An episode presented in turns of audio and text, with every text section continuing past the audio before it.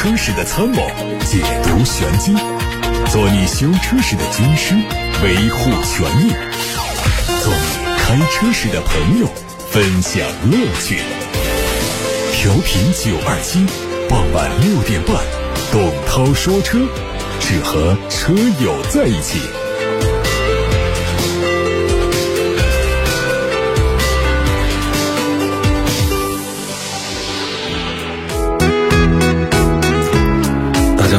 我是董涛，欢迎听我说车。我们首先关注今天的汽车新闻。二零二三中法文化之春夏至音乐日在中国将以巡回之旅的形式开展。六月十六号从武汉启动出发，然后分别在北京、上海、成都、宁波落地，最后是六月二十四号在沈阳完成收官演出。音乐日活动现场集合多组中法演出团体，共同展现中法文化在音乐上的交融碰撞。作为一家致力于为客户打造个性、时尚、优雅品味生活的汽车企业。神龙汽车带来充满动感、时尚法式魅力的东风雪铁龙凡尔赛和东风标致现场助阵，以中法音乐、艺术等多元化内容为纽带，和年轻人共享品味生活。昨天，广汽本田的全新一代皓影插混和 eHEV 双车在杭州上市，全新一代的皓影。插混车型的综合续航里程超过了一千公里，综合工况油耗只有百公里一点零升。新车搭载的是第四代的双电机插混，可以爆发一百三十五千瓦的最大功率。以及三百三十五牛米的峰值扭矩，售价二十二万五千九到二十五万九千九。它基于本田架构打造的高刚性的轻量化的车身，也配备了第四代的双电机的混动系统，综合功率一百五十二千瓦，还配上了薄片减速以及全速域的智能四驱，综合油耗低到百公里五点四九升。这台车的售价是十六万九千九到二十六万三千九。昨天，全新一代宝马 X1 品鉴会在武汉恒信宝 4S 店举行，它的售价是二十八万八千九。九到三十四万九千九，外观上看到了最新的家族设计语言，前脸的双肾进气中网的尺寸进一步加大，两侧大灯组造型犀利，具有很强的辨识度。内饰方面，它用上了宝马最新的家族布局，仪表盘和中控显示屏组成一体式的曲面屏。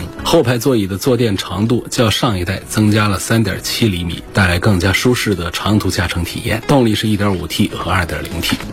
昨天，比亚迪海洋网宋 PLUS 冠军版也上市了。宋 PLUS DM-i 冠军版的售价是十五万九千八到十八万九千八，纯电续航提升到了一百一十公里和一百五十公里。一百五十公里车型还标配了频率可变阻尼的减震器。宋 PLUS EV 冠军版的售价是从十六万九千八到二十万九千八，续航里程升级为五百二十公里和六百零五公里。它用的是八合一电驱动系统以及宽温域的热泵系统，半个小时就可以充电到百分之。八十，宋 PLUS 冠军版用的是刀片电池，用的是比亚迪的智能驾驶辅助系统三六零高清透明全景影像系统以及全自动泊车，实现了从硬件到软件、从被动到主动的安全覆盖。六月十八号，北京现代的全新穆萨。在杭州上市，它的售价是十二万一千八到十三万九千八。外观设计时尚年轻，前脸隐藏式的大灯设计和运动式的前杠，配合侧面犀利的腰线，从视觉上非常具有冲击力。车内基于家庭成员出行的不同需求，有差异化的设计，满足家庭成员的驾驶乐趣和乘坐感受。莫萨配备高智能网联系统四点零，应用智心合一的安全系统，可以实现最多二十四项智能驾驶辅助功能，主动为驾驶者提供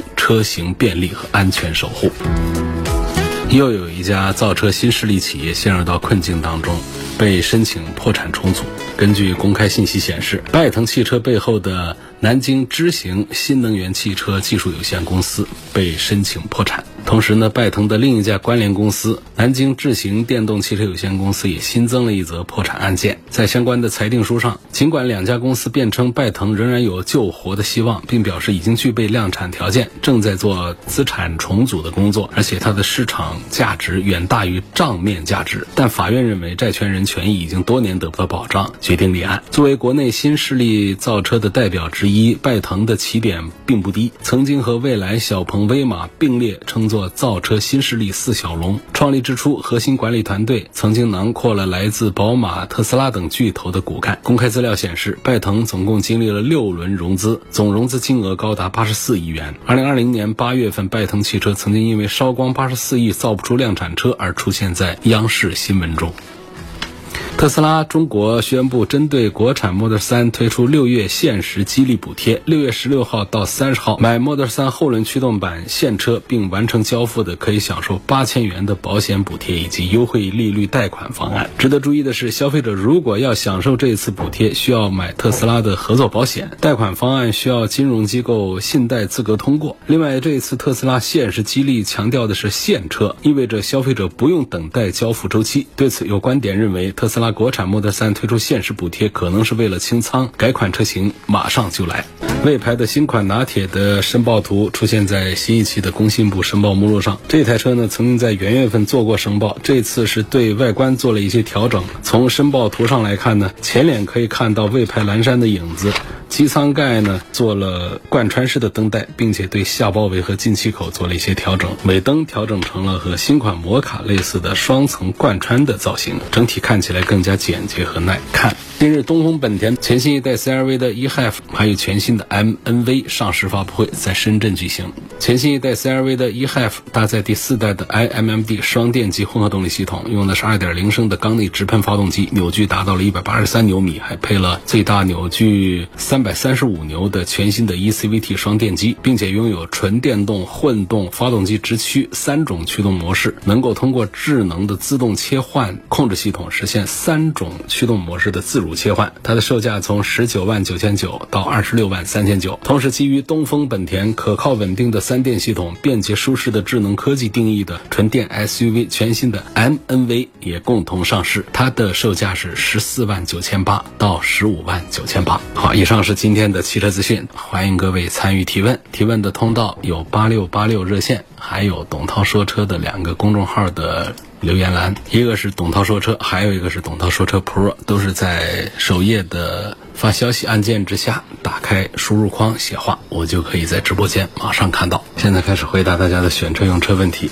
有位网友给我留言说，今年四月二十一号在山东买了一辆宝马 X5，鉴定为事故车，当时新车花了七十一万，希望可以退车退款赔偿我的损失。山东的是在 4S 店买的还是在外面买的啊？这个信息不是很全。这样的问题呢，我建议可以打通热线，接进直播间来，我们聊一聊。因为这位朋友选择的是留言的形式，我没有办法更进一步的详细的了解情况。在节目时间以外，会跟这位听友取得联系。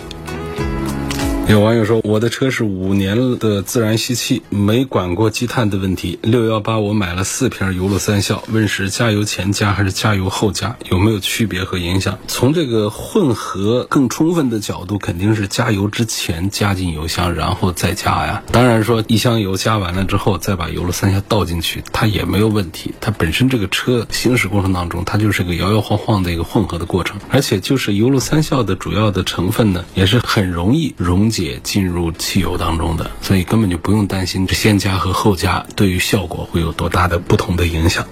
国产的宝马跟国产的路虎哪个品牌的故障率更高？维修费用哪个品牌会更贵？这维修费用肯定是路虎的费用要贵一点。从故障上讲的话，就讲国产的，就是大家对于奇瑞、捷豹、路虎的车好像信心更弱一些。其实。不是这样的，路虎在全球的生产工厂当中，就是我们国内的奇瑞的这个合资工厂的，它的条件要更好一些，智能化程度要更高一些。就智能化程度高的产品的话呢，它实际上在故障率上是要控制的更好一些的，它一体化的一致性方面会做得更有保障一些。从事实上来看就是这样，就是我们很多有一些原装进口的一些产品，它虽然说卖的特别的贵，并且是声称是手工做啊怎么样的，其实手。工这个它是很难在批量化的生产当中来保证品质和质量的。如果说是工业化的大量的生产，要让质量稳定性得到提高的话，肯定是通过智能化的生产才可以做得更好一些。所以这是在这国产路虎这件事情，如果讲国产路虎和国产的宝马之间来对比这个故障率的话，我觉得这恐怕还是国产宝马的故障率要高一点。就是在奔驰、宝马、奥迪这三个产品当中，我们在汽修店里面去打听的话。哪一个车的故障维修多一些的话，恐怕还是宝马要多一些。包括把路虎一起加进去的话，路虎是因为它涉及到更多的是进口车型。另外呢，就算是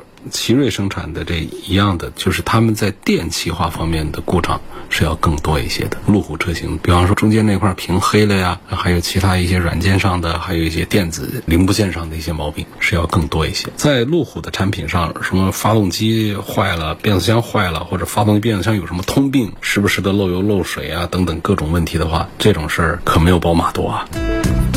如果在朗逸和轩逸之间挑个将军出来选谁？什么叫挑个将军出来？就是挑个销量，这两个当中，轩逸的销量是要更大一些，但是朗逸的销量也是非常的强大的。你如果说是从舒适性上来挑的话呢，可能会有一些人会选择轩逸，因为它给人一个误解，就是日产车特别擅长于做沙发，它沙发做的软一点，那个德国车它的沙发个个都做的要硬一些，所以很多人会在这个上面有一个误区，但实际上从从底盘形式啊各个方面讲的话呢，我是赞成朗逸的舒适性，包括空间表现要比轩逸强一些的。所以两个产品，我觉得在推荐购买上，我的倾向性并不是很强。如果说从这个绝对的销量上来讲的话呢，这个轩逸一直是在我们的国内的乘用车市场上呢销售表现是非常好的。它通常都会在三万辆左右的一个数字，这顶得上很多工厂这一整年的。所有产品的销量之和了，就是它的单一产品。但是说起来也挺糟糕的，就是现在东风日产这个品牌，他家几乎就没有其他的能打的 SUV 啊这样的一些车型。其实整个就押宝就全在这个轩逸这一个车上，它后面还有。多少的可以延续的东西其实是很难讲的。那我们反过来看朗逸的话呢，它也很强大。朗逸它有过四万多辆的销量，但是呢，它最近的这几个月的表现呢是略输于日产的轩逸的。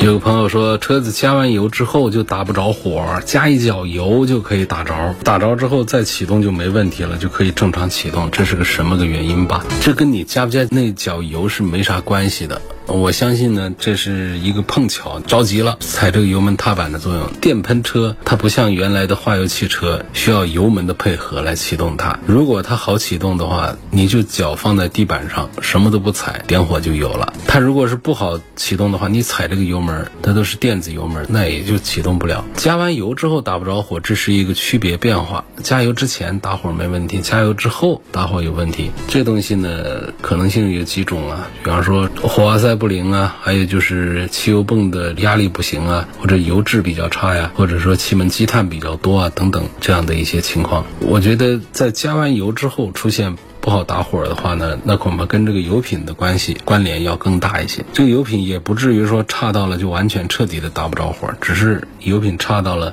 让你比较难以打火。但是也可以多尝试几下把它打着，就是这样的一个水平。另外呢，关于积碳，积碳其实它对于打不着火的影响，它是不分加油前和加油后的，因为它是出现在发动机舱，是在气门呐这样的一些地方，火花塞呀、气缸啊这些地方。我们加油是在油箱，油箱离这个发动机之间还很远。当我们在点火的时候，才开始有油。蹦过来，要不然的话呢，它这个油箱里的油，它是在后面，它不到前面来的。所以你反映的这个情况，我想就应该是跟前面以前开过化油器的车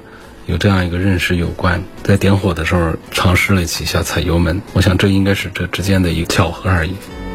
问蓝图的车怎么样？蓝图的车怎么讲呢？从做工上还是做的很过细的、很精细的，因为它的工厂的品质不错，包括用料啊、设计啊各方面都行。但是在销量上这个维度上讲呢，它是不行。然后在技术这个层面上讲的话呢，其实它技术分很多个种类，包括它的自动驾驶技术啊，包括它的电动的技术啊，包括底盘的技术啊。从这些维度上来讲，我比较认可蓝图车的底盘的技术做的还是不错。然后它的自动驾驶和这个三电这方。方面的东西是要弱一些的。总体上讲，就是蓝图现在的销量呢，在我们的新势力的产品当中是不大好的。现在几乎就没有一款车是真正的能打。后来的这个轿车可能热度上还强一点，前面那个福瑞基本上也就凉了。然后那梦想家呢，在一通 PK 当中，声量已经是越来越弱了。而且像腾势 D 九啊这样的产品出来之后，梦想家这销量就更加的糟糕了。其实这个梦想家产品呢，我开了它，这是一个 MPV。但是你能开出那种轿车的这种效果来，就开的感受是非常好的。不大好的就是它来跟腾势他们对比的话呢，就是在车内的氛围的营造方面，包括智能驾驶各个方面，作为一个电动产品的话呢，还是弱一点。有位网友叫给排水王金湾说，希望点评一下奔驰的 EQE、智己 LS 七，还有未来的 ES 六这三款车。我比较关注安全、舒适性以及后期使用便利、省心。比较关注安全，这些纯电动车型的基本的安全配置，我们都不用担心，因为。安全是分主动安全和被动安全。这个主动安全配置呢，就包括了我们的车身的电子稳定系统啊、刹车系统啊，这是其实是比较基本的一些东西。然后呢，像被动安全呢，就是如果发生碰撞之后的话呢，我们还有哪些可以挽救的一些余地？包括车内的安全气囊啊，还有我们的车身的结构刚性啊，这方面呢，其实在这个配置表上往往并不能看得很清楚一些。像主动安全配置，我们一看到车道保持啊这些高于这个电子。稳定系统的一些东西之后，就觉得嗯还不错。安全气囊呢，数一数个数也都还觉得不错。但是呢，这个整个车身的刚性这样的一个安全指数呢，往往我们在厂家的一个配置表上是看不大明白的。而且呢，就是我们拿到技术资料说高强度钢用到了百分之多少多少，它还要讲一个结构的一个科学性。它的整个的车身的一个框架结构，用同样的材料，可能它的抗冲击的能力就不一样。所以，那么这一些的话呢？最终是要看什么呢？就是看这个车在碰撞测试当中，就测它的被动安全，撞上去之后车辆的溃缩的一些情况。过去燃油车时代比较差一点产品上，像便宜一点的产品上，它可能是成绩就比较差。但是到了好一点的车型上呢，像卖个几十万的，基本上都做的还不错的。那么我们现在刚才提到的这些，您现在主销的这些电动车，如果说价格在一个三四十万往上走的话，基本上这些也不用有太大担心。就按照我们国内的这几个碰撞测试的标准的话呢，碰出来都是高分，都是五星，所以这些方面的话呢，我觉得如果我们考虑的像奔驰的 EQE 啊、未来的 ES 六这些的话，至于这个整车的主被动安全性这方面，其实不用多虑，它问题不太大。主要就是这些电动车，他们在电池的安全性这个方面，可能是一个需要关注的点。电池的安全性呢，现在是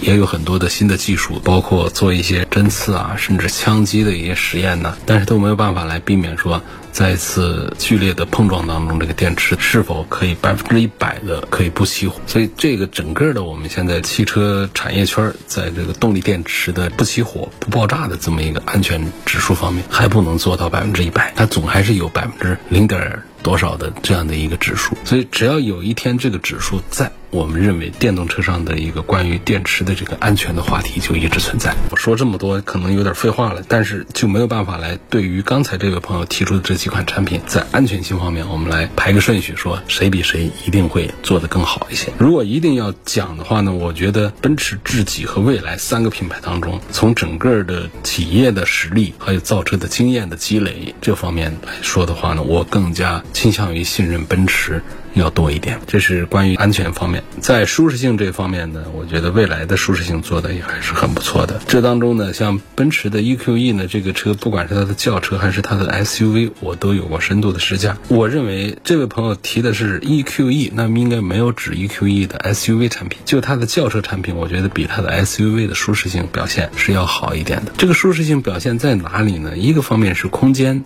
施展的开，第二个是沙发宽大柔软舒适。三个方面呢，是底盘悬挂，让我们车厢的乘坐者、驾驶者都很舒服。最后一个方面呢，就来自于那些主观的印象，包括噪音的感受啊，还有车内的味道啊，还有眼光所及、伸手所及的各种材料饰品上带给我们那种愉悦感呢，等等。我觉得这都是舒适性的组成的部分。我认为在这几个产品当中，奔驰的 EQE 是可以胜出的。在舒适性这几个单元上，在后期的使用便利省心这个方面上讲呢，我们要考察的是一个品牌在全国各地的 4S 店的分布是不是足够大。如果足够大的话，它在后期的使用便利性上的表现就会更好一些。那一个是奔驰，一个蔚来，一个智己，大家看呢，觉得哪一个的网点更多一些？有网友留言提问说，老婆上下班用个车，预算十五万左右，纯电，城市里开，不出远门，没有续航焦虑。有什么好的选择呢？最近在看元 Plus 和 iM y 选择这两个产品，确实是已经是做过功课了，是看得很准了。这都是销量很好的几个。那我给你再推荐几个，一个现在就是最热门的一个十五万的这么一个呢，就车子要比你刚才看的这些大一些，因为你说的这个元 Plus 呢，它属于紧凑级，包括 iNY 它都是紧凑级的 SUV。给老婆买紧凑级的 SUV 呢，是一个比较好的选择。同样的价格下，你比方你要买个秦的话呢，它也这个价格，但是这车子就长了，它是个轿车，可能它还不如这个 SUV。我们不需要多大空间，是不是？家里的第二台车，老婆上下班用一下，要买个 SUV 其实更加好开。但是呢，就是这种紧凑型的 SUV，往往就感觉像没长开的那个样子，就是在颜值上确实是有丢分的。除非它专门的为小型的车型来设计的一些，比方说像比亚迪的那个海豚，海豚呢就是一个小型的两厢的轿车，而且还可以给你节约一点费用，它的价格就十三万就可以买到它的四百公里的版本的，它的轴距其实也不短，车内空间也不是说完全就没法将就。但是这个车它就在颜颜值上做的很好，就很漂亮，很像是家里的第二台车，老婆上下班专门用的一个小产品。但是在比亚迪的家族里面，十五万最值得考虑的产品上讲的话呢，撇开了我们是家里的谁在用啊，第几台车啊这样的用途上讲，那恐怕这个十五万的价位上还是得看秦 Plus。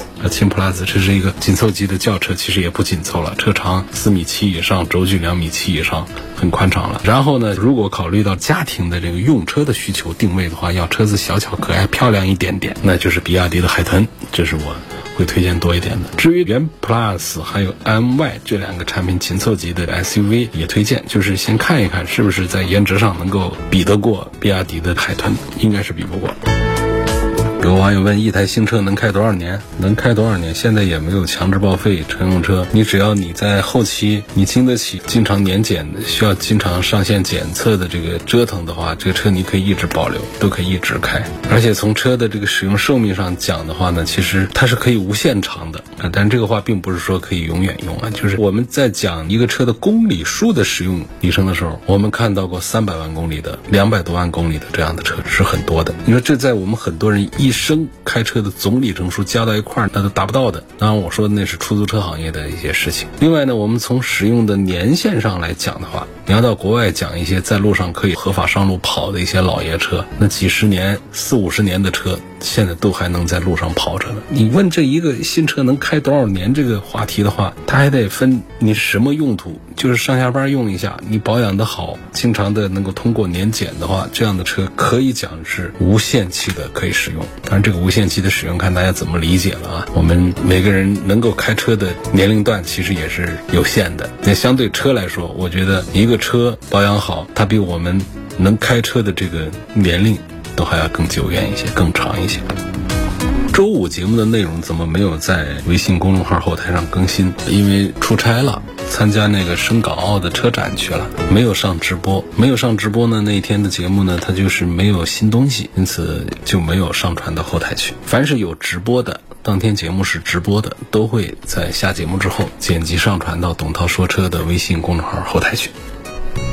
那这个油路三效加到油箱里之后，这车的驾驶的感受是不是就完全不一样了？这个可不一定啊，它不像是人生病之后打了一针，然后就下床吃饭去了、上班去了，就这样的变化。油路三效它的去除积碳的这个功效呢，它至少是在一箱油的使用的过程当中，来逐步的对于发动机内部的积碳进行清理的，不可能说油路三效加进之后就出现变化，甚至于也不大会很明显的出现这箱油用完了。这车整个的变化就咔就出现了，它是一个比较慢的、比较线性的一个变化过程。其实大家会逐步的适应，然后你要仔细的来体会的话，比方说你计算油耗的表现呐，你听发动机的声音的变化呀，包括你驾驶的时候呢，感觉到轻快了一些。第一个要驾驶人比较敏感，第二个呢，驾驶人他要比较用心的在做对比，才能够发现这样的一些问题。更多的对于油路三效清除积碳的有效的区别办法，就是通过内窥镜，眼见为实。能看到气门呐、活塞啊这上面的积碳被清洗干净了，这是油路三效的一个清除中轻度积碳的一个非常见效的地方。欢迎大家通过九二七汽车商城去购买交通广播为广大燃油车车主们定制生产的强力除碳剂油路三效。今天的董涛说车节目就到这儿结束了，感谢大家收听和参与。明天晚上六点半，我们再见。